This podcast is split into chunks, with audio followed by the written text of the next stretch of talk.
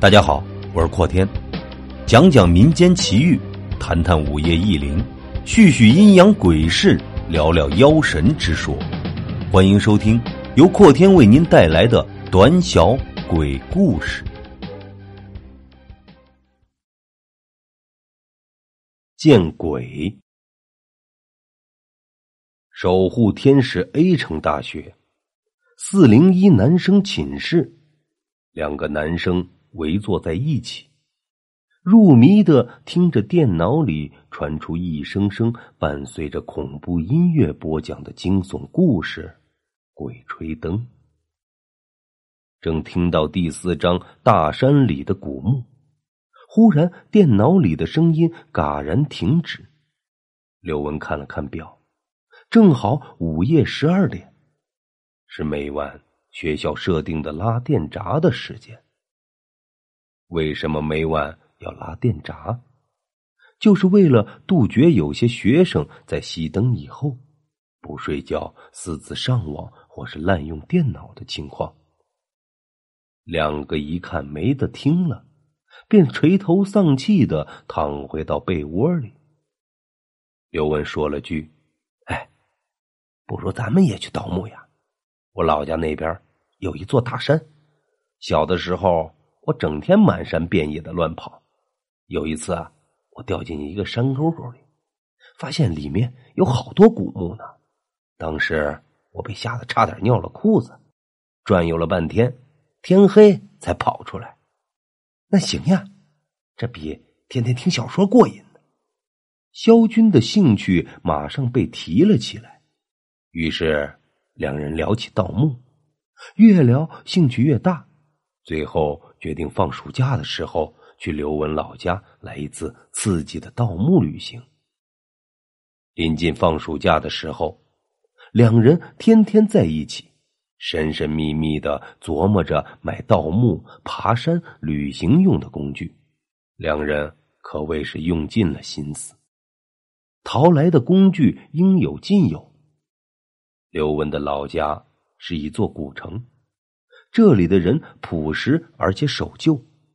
当他们两人穿着时尚穿梭在大街上时，引起了不少人的侧目。刘文的家暂时作为了他们的根据地。稍作休息，两个人就按耐不住激动的心情上山去了。进山的路途并不远，只是沿途的山路曲折，极不好走。两人连玩带闹，并没觉得累，便到了刘文说的山洼处。穿过一条窄小的山夹缝，便到了一处如盆的山洼。果然，看见零星几座孤坟，并没刘文描述的恐怖，本也没有想象的古老。小军有些失望。刘文并没有注意到萧军失望的情绪，边走边说：“听老人们说，以前我们这儿曾经住着一位身经百战的将军，晚年才得一女，爱如珍宝。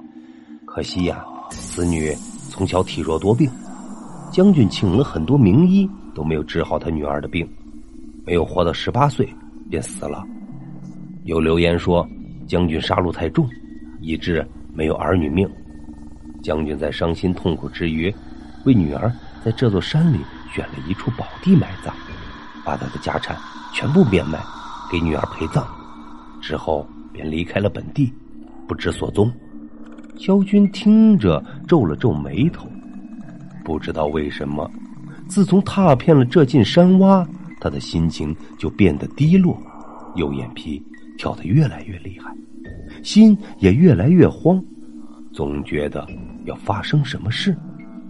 两人不再言语，趁着天还没黑，赶紧找女儿将军的坟墓。忽然，刚刚还晴朗的天说变就变，转眼乌云密布，仿佛随时都会下起雨一样。小军抬头看了看天，说：“不，不如咱们回去吧，天好像要下雨了。”刘文一点走的意思都没有，正在四处寻找着。不久，他大喊一声：“在这里，在这里！萧军急忙跑过去，看着墓碑上的字，早因为风吹雨淋变得模糊了。不知道为什么，看见坟墓的他有些悲伤，甚至不由自主的用手在墓碑上摩擦着。刘文拿起工具叫着说：“你干嘛呢？快点挖呀！”萧军依旧没有动，只是看着墓碑发呆。刘文卖力的挖着，不一会儿就挖到了棺材。他用铁锹把棺材打开，不由得笑出了声。在一具女尸旁边，放满了金银财宝。刘文哈哈大笑着，把那些珠宝抱在了怀里。刘文只顾着开心。却忽略掉了女尸死了这么久，身体为什么依旧完好无损？他便大声叫着萧军来看，一边往旅行袋里装着财宝。忽然抬头，只见女尸坐了起来。更恐怖的是，这个女人的双眼正在流血。刘文吓得尖叫一声：“有鬼啊！”这一声惊醒了萧军。他跑过去，只见刘文傻傻的坐在那里，嘴里不停的说着“有鬼，有鬼”，而他的面前，竟然坐着一个女尸。女尸直直的紧盯着他，那目光像是有一种魔力，迫使刘文跟他对视。忽然，女尸伸出一双苍白枯瘦的手，迅速的伸进了他的胸膛。抓住了刘文不住跳动的心，刘文发出凄惨无比的嚎叫声，片刻间嘴角流出了鲜血，不动了。女尸的嘴里忽然传出咯咯的笑声，脸慢慢的转向了萧军，萧军吓得大气都不敢喘，一脸的惊恐，就像一个木偶一样呆站着。风从山的夹缝中吹来，呼呼作响，仿佛有无数冤魂一起哀嚎一样。他感到自己的头皮直发麻，站立不稳。女尸抛开了刘文的心，双手无力的垂在身体两侧，不住的滴着鲜血，缓缓的站了起来，一步一步向萧军走了过来。